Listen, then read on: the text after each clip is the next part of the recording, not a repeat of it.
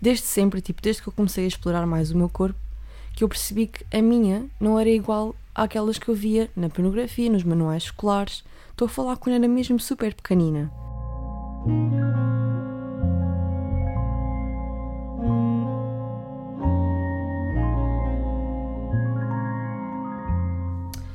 Bem, olha, acho que é hoje. Chegou o dia em que eu finalmente acho que, vou acreditar em mim e vamos aqui fazer finalmente este episódio do podcast porque, mano, eu chego aqui ao microfone começo a falar sobre temas que depois, à medida que eu vou falando, deixo de achar que o tema é interessante.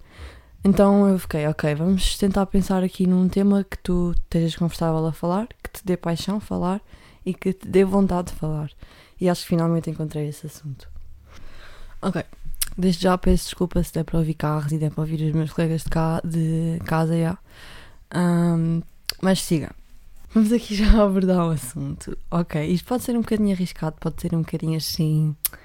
mergulhado de cabeça.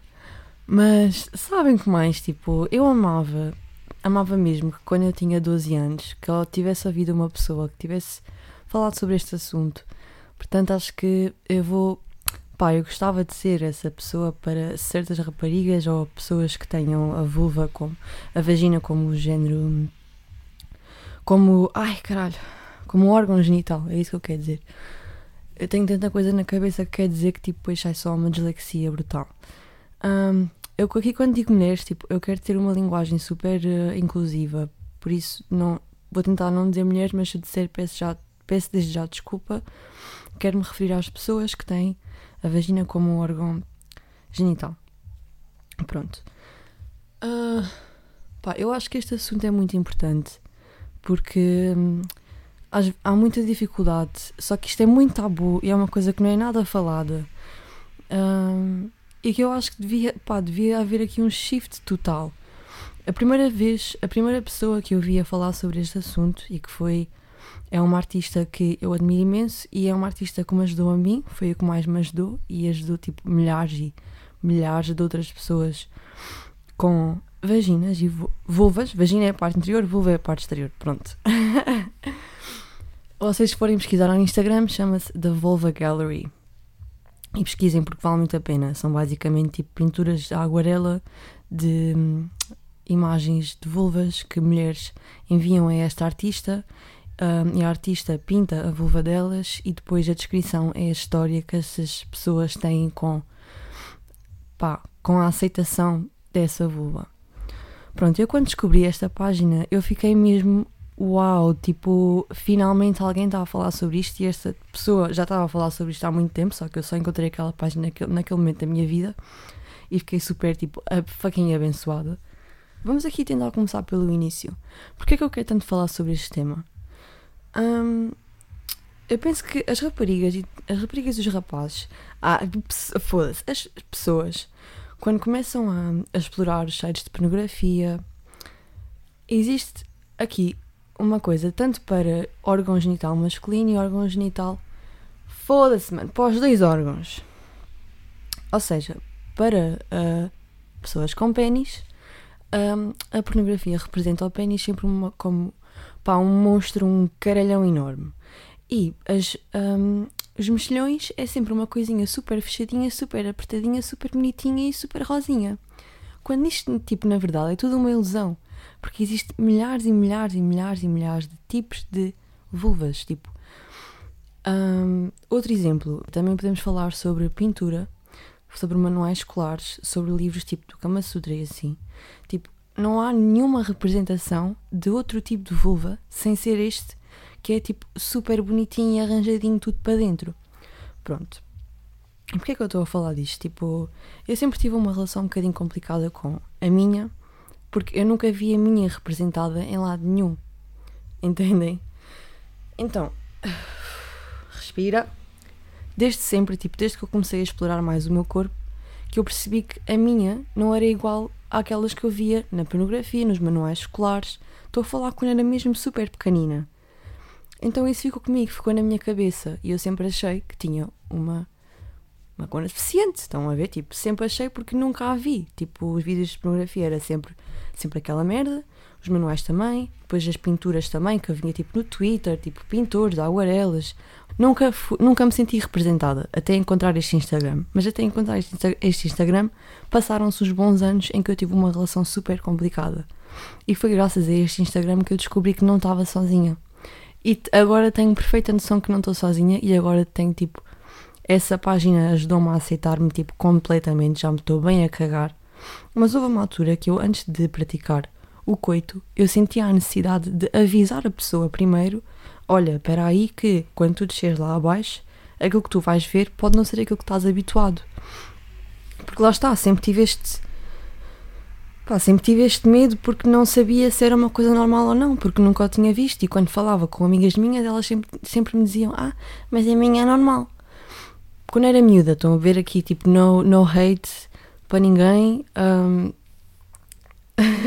o que é que eu quero dizer com isto? Eu quero dizer que um, se se vocês também já passaram por estes pensamentos e já estiveram na minha posição e na posição destas, destas pessoas, se vocês forem ao Instagram da Volva Gallery, vocês tipo, vão ler as descrições porque são mesmo fantásticas. É tipo incrível ver as, as descrições daquelas pinturas e ver como aquela página do Instagram ajudou milhares de pessoas. M mesmo, tipo, é, ela, aquela mulher fez um trabalho incrível. E eu, de certa forma, também queria participar neste movimento que é da aceitação do aspecto da vulva, porque o que é que acontece? Vocês têm esse, esse tipo de vulva, que é todo fechadinho e bonitinho, mas vocês também têm vulvas que têm o clitóris todo completamente para fora, tipo o capuz está para fora. Vocês têm lábios interiores, ou seja, temos os lábios exteriores, que são os que têm os pintelhos, e depois temos os lábios de, de dentro. Pronto. Esses lábios podem ser desnivelados, podem ser boeda grandes, podem ser tipo um pequenino e outro super grande, podem ser mais roxos, podem ser mais castanhos, podem ser mais tipo irregular. Como é que é? Whatever. Podem ter tipo texturas, não é texturas, é tipo aspectos diferentes, tipo. Foda-se, existe mesmo aqui uma variedade incrível, incrível de vulvas e cada uma delas, mano, é fantástica. A minha mãe sempre me dizia: Filha, tu só tens aí mais para brincar.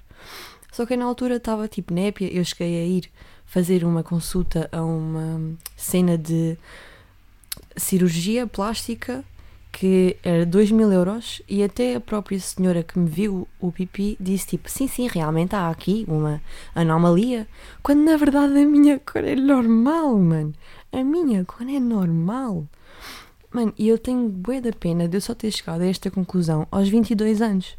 Vá, não. Aos 20, 21, já comecei a ficar tipo mais fixe. Agora já me estou completamente a cagar e até ia tipo praia de nudismo, abrir as pernas e bronzear o pipi. Mas eu passei mesmo muitos anos com esta dificuldade. E pá, não sei, eu gostava de poder mandar este episódio ou este pequeno áudio para tipo todas as pessoas que estão na situação onde eu tive quando era mais pequenina. Quando eu peguei num espelho e abri as pernas e comecei a explorar e me comecei a masturbar e tudo isso. Se eu tivesse esta informação que tenho hoje em dia, as cenas podiam ter sido um bocadinho diferentes em termos da minha autoestima. Portanto, olhem, se vocês já estiveram nesta situação ou se estão agora, eu aconselho-vos imenso a verem este Instagram.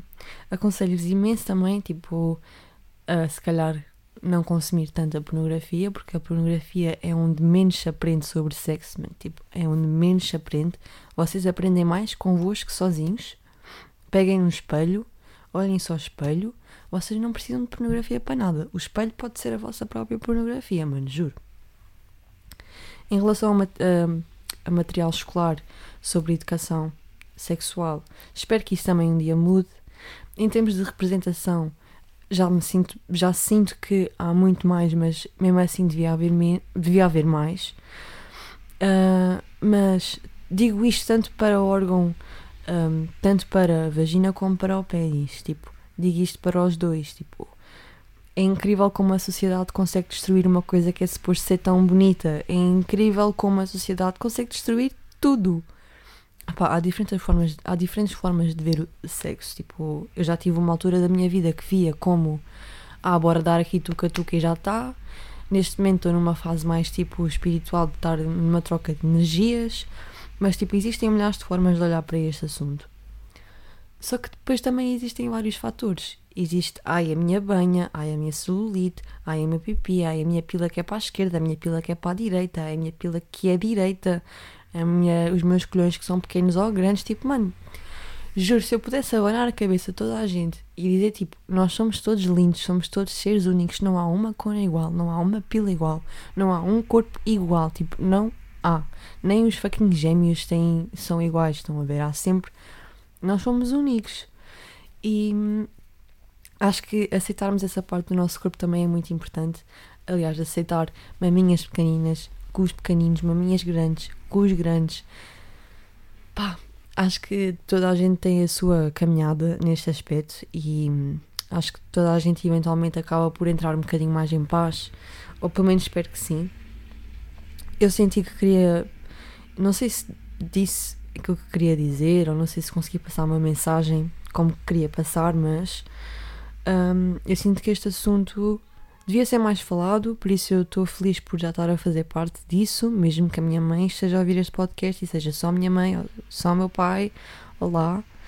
Um, tenho, tenho esperança de que as cenas melhorem e que talvez este, este episódio consiga chegar a mais pessoas.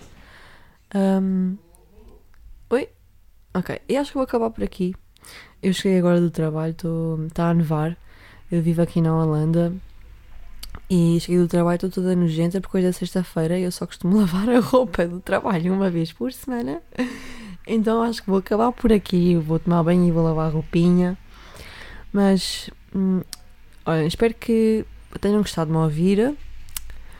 E olha, bem-vindos ao Tasca Neura. Yeah, sejam bem-vindos. Beijinho.